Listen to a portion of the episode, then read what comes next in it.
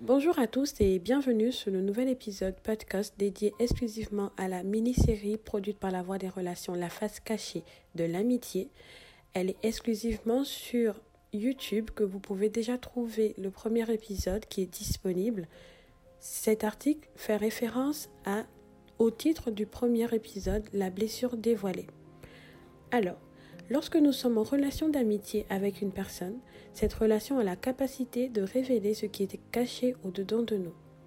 Parfois, nous ne savons pas à quel point une situation nous a touchés, nous a atteintes, jusqu'au moment où notre ami dit un mot, fait un geste ou a une attitude qui nous fait sortir de nos gonds.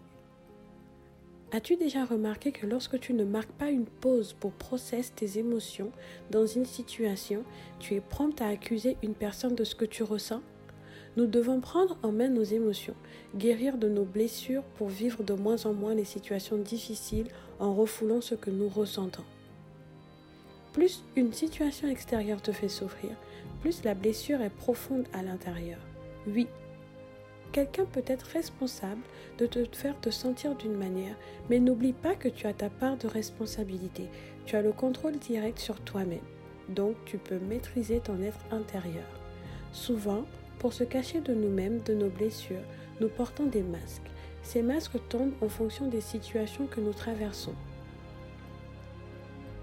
L'intimité avec une autre personne peut faire tomber les masques à un moment donné, surtout si on a le souhait d'aller plus loin dans la relation et donc pouvoir être vrai et montrer son vrai visage.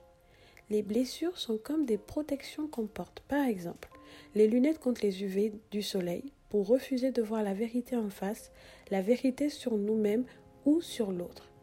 Les gants contre le froid pour refuser de soigner les gerçures. Les chapeaux pour ne pas faire face à nos pensées ou à notre conscience. Les parapluies pour ne pas être mouillés en public ou par la pluie de vérité qui peut couler sur nous lors d'une prédication par exemple.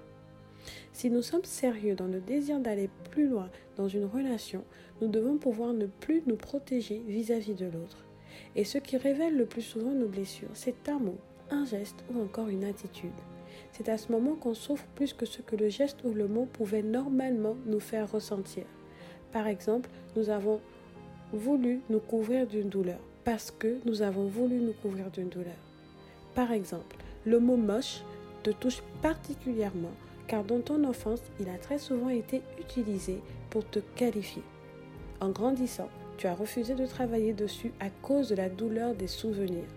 Tu rencontres une personne qui devient ton amie et qui l'utilise souvent pour dire à sa fille que son attitude a été moche. Tu te retrouves à piquer une colère démesurée parce que tu te revois en train de revivre ce que tes parents t'ont fait vivre. Nous devons apprendre à faire face à nos douleurs, à sortir des prisons dans lesquelles elles peuvent nous maintenir et à guérir.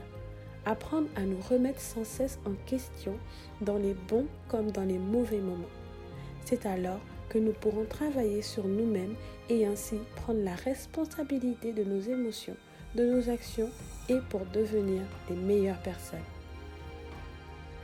Mon souhait à la fin de cet article, c'est de vraiment nous conscientiser sur le fait que nous ne pouvons pas rester emprisonnés de nos douleurs. Nous devons nous remettre en question, travailler sur nous-mêmes, faire un travail de fond en profondeur sur nous afin de devenir de meilleures personnes et afin d'être vrais déjà avec nous-mêmes et vrais dans les relations que nous avons les uns avec les autres.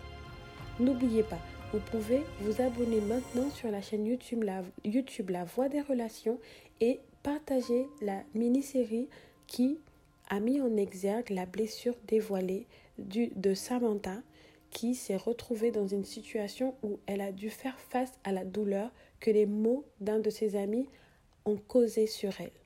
Alors n'hésitez pas à laisser un commentaire, à partager ce podcast et nous nous revoyons la semaine prochaine. À très vite.